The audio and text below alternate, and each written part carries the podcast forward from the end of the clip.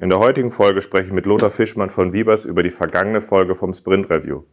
Ich hoffe, dass er uns mit seinen reichhaltigen Erfahrungen wieder einige ergänzende Eindrücke zu dem Thema des Sprint Reviews geben kann.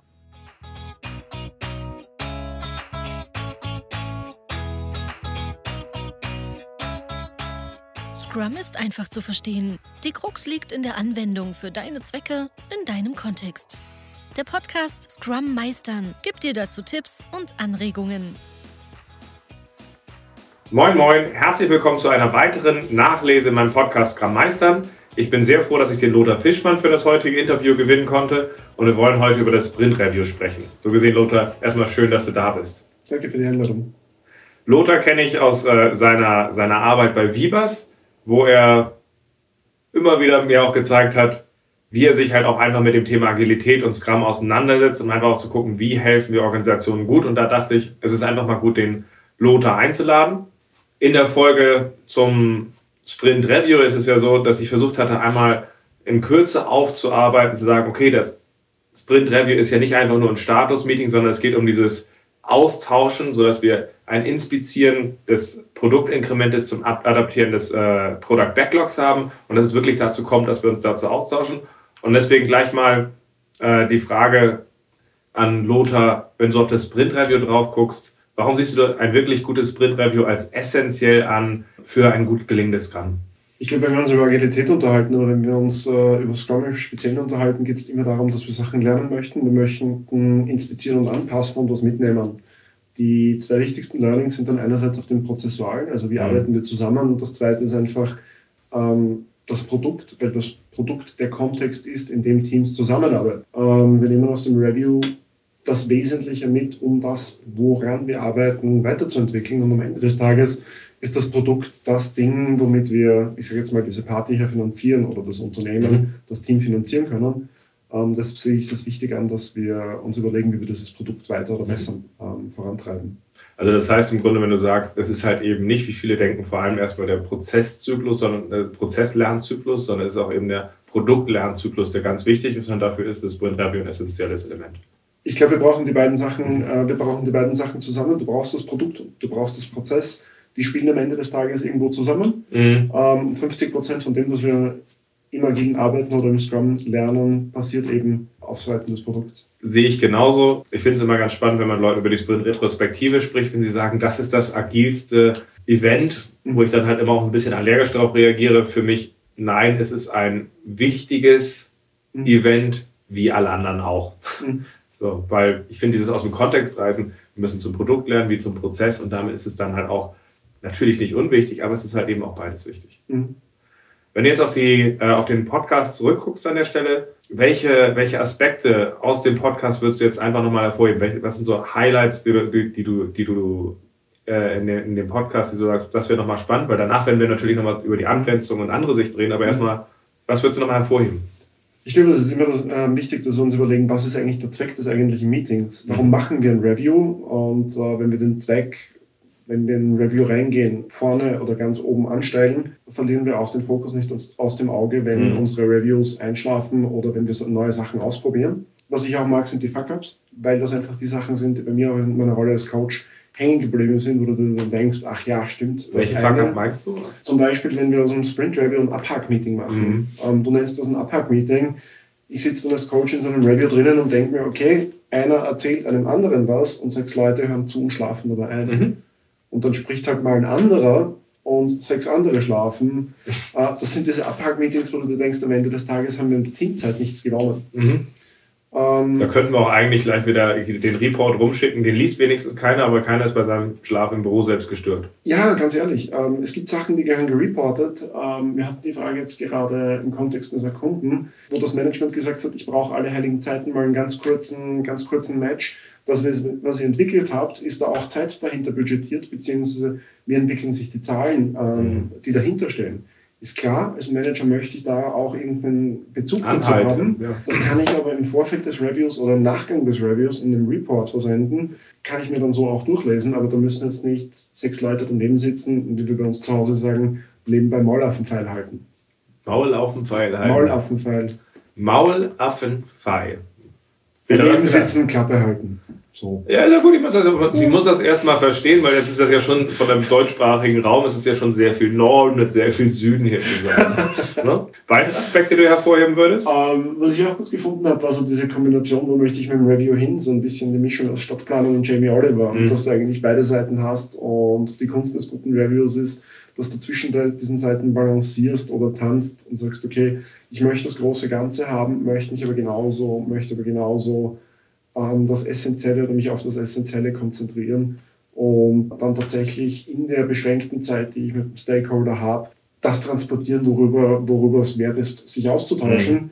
Ja, gibt es noch ein paar andere Sachen, die sind für den Stakeholder vielleicht nicht ganz, ganz interessant, aber die Kürze, also ich muss mich darauf vorbereiten, in der Kürze die wesentlichen Sachen mhm. auf den Punkt zu bringen. Auch damit dann halt einfach das richtige Gespräch entsteht. Ja, genau. Passt. Jetzt kommen wir zu dem spannenden Teil, auf dem ich mich äh, immer bei den, bei den Interviews besonders freue. Jetzt hast du gesagt, den und den Aspekt würdest du nochmal hervorheben. Welchen Punkt würdest du denn ergänzen oder siehst du vielleicht sogar anders?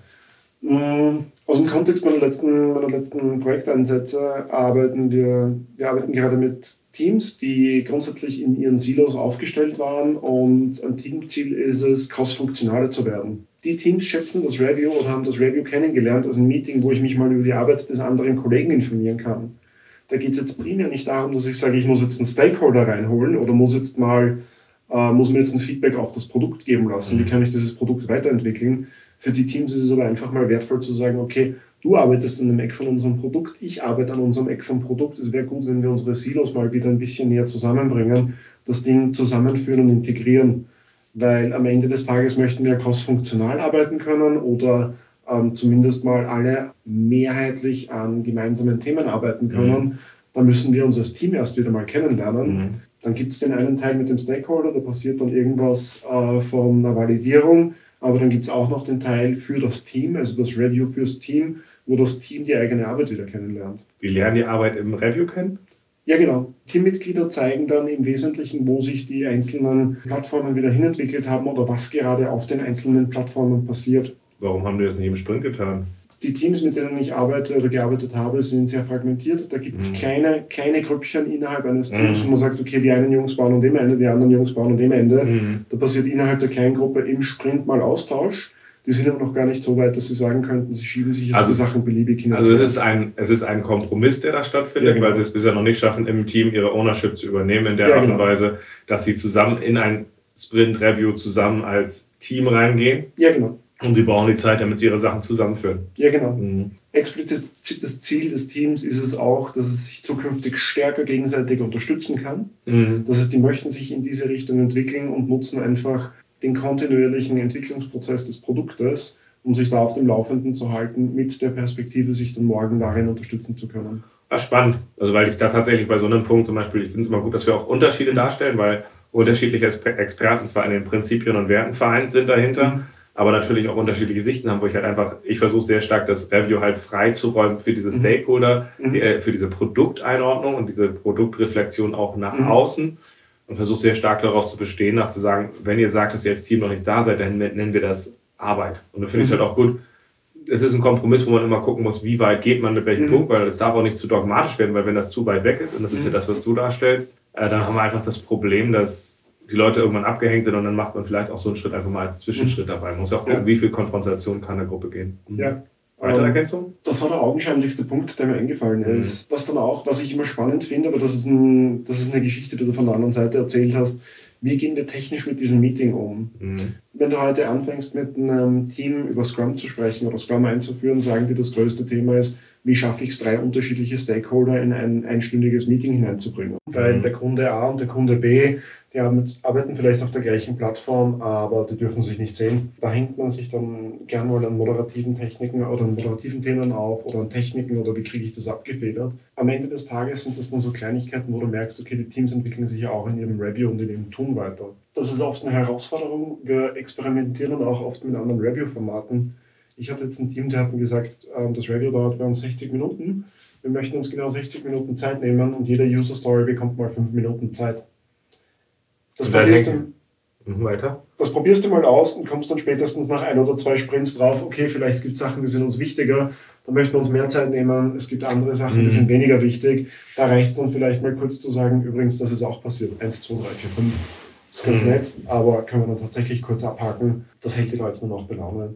Ja, naja, der, der spannende Punkt für mich ist halt auch immer, es geht halt nicht um die Backlog-Items, es geht um das Inkrement ja. und, und wir wollen diesen Austausch haben. Und für mich ist es immer halt wichtig zu sagen, wie schaffen wir es in unserem Austausch auf ein Level zu kommen, auch von der Granularität, wie wir hier über Themen reden, wie wir das Ganze bewerten und einordnen in das Ganze und dass wir diesen, dieses Niveau halt auch aus dem Klein-Klein heben. Und mhm. du hattest es vorhin angesprochen mit den, mit den Teams, die halt äh, häufig erstmal lernen müssen, dass die alles zusammen sehen. Und da habe ich halt ganz häufig den Punkt, wir müssen darüber arbeiten, dass wir eine Ebene haben, dass wir überhaupt mal sehen, wo wir sind, wo wir hinwollen mhm. und nicht, ja, du bist Expert für Modul X und du verstehst, was du da tust. Das ist toll, aber so können wir nicht zusammenarbeiten.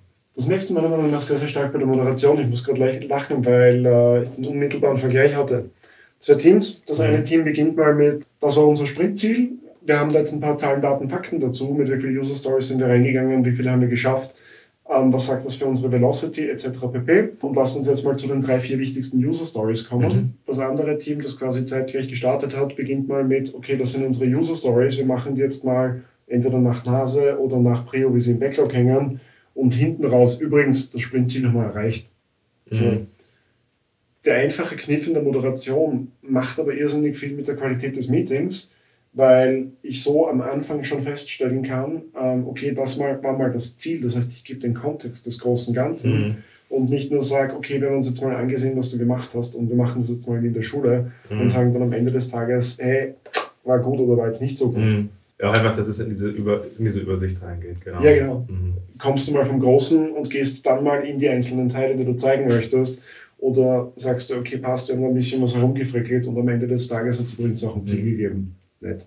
Welche verschiedenen Formate kennst du eigentlich, wie man so ein, so ein Review aufbaut? Was, ist, was benutzt du da? Ist es, ist es immer irgendwie frontal und irgendwie ein Team stellt vor oder was benutzt ihr da so? Mm, du hast schon angesprochen, es gibt Marktplatzformate. Mhm. Ähm, es gibt, äh, oder nutzt gerne Marktplatzformate. Es gibt Formate auf Teamebene, wo du sagen kannst, wir, sehen, wir machen Sachen im Produktivsystem, also quasi sowas wie eine Demo. Einer der lustigsten Review-Formate, das war auch ganz nett, ähm, weil du über Flauschig gesprochen hast, war bei einem Staubsaugerhersteller. Wir hatten dort ein riesengroßes Thema mit Fluffy Carpet. Was ist ein Fluffy Carpet? Ähm, die hatten dann tatsächlich als Demo haben ihre Produkte genommen und sind in der Mittagspause vor die Kantine. Die Leute, die dort an der Kantine vorbeigelaufen sind, einfach mal testen lassen. Hey, ah, das ist unser neuer Staubsauger, probier mal das Handling. Und das haben das Produkt genommen und auf die Straße getragen um dort mal Feedback zu bekommen und haben sich einfach die Timebox, die du im Review normalerweise hast, genommen, um den ersten, zweiten, dritten Prototypen zu evaluieren. Das ist immer, also ich hatte das auch bei einem anderen Kunden in der Automotive-Industrie, die hatten dann auch die, den aktuellsten Stand der Software in einen Testträger eingespielt und haben dann einfach mal Probefahrten am Werksgelände gemacht. Ich sehe halt, sobald du einen unmittelbaren Bezug zum Produkt hast, bekommst du eine ganz andere Qualität von Feedback also wirklich voll integriert heißt einsetzbares Ding, ja, damit genau. wir halt sehen können und damit wir ein Feeling kriegen können. Ja, genau. Ähm, ja, Liz, macht Du hast das simultan ähm, verwendet in einem Blog. Ich habe mal gehört, die Amis sagen zum Review auch Demo. Mhm. Und es ist ein Unterschied, ob du sagst, okay, ich mache ein Review oder ein Demo. Wenn du, wenn du anfängst, Sachen zu demonstrieren im Produktivsystem mhm. und du sagst, okay, wie funktioniert das dann, ist das was anderes, als wenn du sagst, okay, passt. Sehen wir uns mal an, was waren die, was waren die Anforderungen ja. und die Akzeptanzkriterien. Also tatsächlich ist für mich das Review das Ganze mhm. und ein wichtiger Bestandteil eines guten Reviews ist für mich eine Demo. Demo ja. Und wir haben halt einige Umgebungen, wo sie es halt auf eine Demo reduziert haben und ja. gerade diese Reduktion auf eine Demo, ohne dass wir Review inspizieren des Inkrements mhm. und Adaptieren des Product Backlogs inspirieren, dieses Bewerten da halt rausgenommen mhm. haben, aber wir haben schon mal gezeigt, was sie gemacht haben. Mhm. Für mich ist dabei halt beides wichtig. Da bist du da wieder bei den Fuck-Ups. Klassische Fuck-Ups, die mir in Reviews passiert sind. Wir zeigen jetzt dieses Produkt her, wir machen mhm. irgendeine Form von Demo, aber keiner nimmt Feedback auf. Mhm. Ralf zeigt ein Produkt, mhm. Ralf unterhält sich mit einem Stakeholder, der Stakeholder spricht mit Ralf und gibt ihm den Insight und keiner fühlt sich verantwortlich, Ralf mal unter die Arme zu greifen und zu sagen, hey, warte mal, du sprichst gerade mit wem, eigentlich könnte ich mir gerade die Zeit nehmen, um mal mitzuschreiben, was ihr euch unterhaltet. Mhm. Also auch einmal, dass man Dann, die Hits mitnimmt. Genau. Genau. Und einer ist am Herzeigen und das muss jetzt nicht jeder in der Demo unbedingt präsentieren können, weil manche Leute sind besser, manche sind nicht so gut. Ja, man könnte vielleicht Aber sogar, man könnte vielleicht sogar über, über äh, brutaler sagen, wenn aus einem Sprint Review kein Impuls ausgeht für das Product Backlog, ist es dann noch Scrum. Dann hast du wahrscheinlich irgendwas falsch gemacht. Ja. Das ist dann auch wieder die Frage, welches Ziel verfolge ich mit dem Meeting? Wir hatten gestern lustigerweise gesprochen über das Thema Fortschrittskontrolle, beziehungsweise mhm. was hast du gemacht, um, ich sage jetzt mal, das Team weiterzuentwickeln. Wir hatten das in einem anderen Kontext. Aber wenn der Product Owner heute nicht in der Lage ist, sich einen Impuls fürs Backlog mitzunehmen, müssen sich Product Owner und Scrum Master auf die Nase greifen und sagen, okay, Intention des Reviews oder dieses Meetings ist es, dass das passiert. Warum hat das nicht stattgefunden und was können wir machen, ähm, dass das das nächste Mal passiert? Oder ist es eine bewusste Entscheidung zu sagen, pass auf, wir haben das Review jetzt benutzt, um uns das Produkt gegenseitig als Team vorzustellen. Mhm. Wir möchten jetzt mal die bewusst, also bewusst heute kein neues Product Backlog Item mitnehmen, aber wir sind vielleicht in Zukunft in der Lage, dass wir gemeinsam an Themen aus dem Product Backlog arbeiten können. Ketzerische Frage, warum ja. hast du über, über Scrum Master und Product angesprochen und die dritte Führungsrolle dabei nicht an die Nase fassen lassen? Der Product Owner ist grundsätzlich dafür verantwortlich, dass er Feedback des Kunden ins Product Backlog integriert. Das oder stimmt. dass es passiert. Er kann sich dabei natürlich auch von anderen Leuten helfen lassen. Das ja. heißt, es darf jedes andere Dev-Team-Mitglied auch mal zum Stift greifen und sagen, okay, passt, mhm. sie schreiben Zeug auf. Das heißt, erstens mal Product Owner. Warum der Scrum Master? Hm, ich sage immer, die Rolle des Scrum Masters ist für mich so wie der Souffleur im Theater. Wenn irgendjemand außer dem Text fällt, muss der Scrum Master den Text können und einspringen können. Das ist ein schönes Bild, ja. Das ist ein schönes Bild. Wenn es im Product Owner mal nicht passiert, schreibt der Scrum Master freundlicherweise mit, gibt ihm nachher die Notes und sagt so, übrigens du, wäre cool, wenn wir das nächste Mal, also wir das nächste Mal selbst hinbekommen. Deshalb, wenn es der Product Owner nicht macht oder ähm, mhm. es niemand im Team für den Product Owner macht, darf, der, darf oder muss der Scrum Master einspringen. Dann darf der aber auch sagen, hey Jungs, das nächste Mal vielleicht ja, ich habe so ein bisschen nachgefragt, mhm. weil ich diesen Begriff des Scrum-Teams halt für mich stärken mhm. will. Mhm. Und für mich häufig halt das Entwicklungsteam ständig als selbstorganisierte Einheit vergessen mhm. wird. Und als Scrum Master hat jeder halt immer, wir sind so ein bisschen die zweite Verteidigungslinie, mhm. aber wir haben ja immer nur einen Schuss frei. Also wenn wir jetzt sagen, ich bin jetzt der Chief Note-Taker, dann kann ich irgendwann nicht mehr auf die Dynamik eines Sprint-Reviews gucken. Und deswegen bin Klar. ich halt sehr stark hinterher zu sagen, schreiben können ja andere auch, oder? Also wer kann mal mithelfen, die Sachen mit aufzunehmen, damit dieses Zusammenspiel, weil das PO und, äh, PO und Entwicklungsteam halt zusammenwachsen. Deswegen hatte ich so ein bisschen ja. nachgefragt. Jo. Passt. Was ist, ähm, wenn du so auf das Sprint-Review drauf guckst, wenn wir so zum Ende von ähm, dieser, dieser Folge kommen? Was ist so für dich ein konkreter Tipp, den, den du den Hörern nochmal mitgeben kannst? Oder was ist so ein Abschlussstatement, wenn man auf das äh, Sprint-Review drauf guckt, wo du sagst, das ist mir besonders wichtig, da sollten wir drauf gucken? Mm, meine erste Mentorin hat mir tatsächlich gesagt, geh immer mit drei Sachen in ein Meeting rein. Das erste ist das Ziel, das zweite ist die Agenda und das dritte ist die Timebox. Die Teilnehmer kommen dann dazu, beziehungsweise stehen dann irgendwo fest. Wenn ich heute ein Sprint Review mache, würde ich alle heiligen Zeiten mal reflektieren, was ist das Ziel des Teams und was ist das Ziel dieses konkreten Events und wie passt eigentlich das, was wir da heute gemacht haben, auf das Ziel des Teams bzw. Ziel des Events ein. Wenn sich da irgendwas verschiebt und wir sagen, okay, irgendwie passt das nicht mehr zusammen, dann darf man das gesamte Team hinterfragen, wie kam es dazu. Cool. Dann sage ich danke für deine Zeit, danke für deine Insights, hat Spaß gemacht. Ich hoffe, wir können das bald wiederholen. Wir haben ja noch einige Themen vor uns und das ist ja auch viele Erfahrungen, auch gerade mit den erweiternden Themen, da freue ich mich drauf. So gesehen, wir hören uns beim nächsten Mal. Danke für die Einladung, Gerne.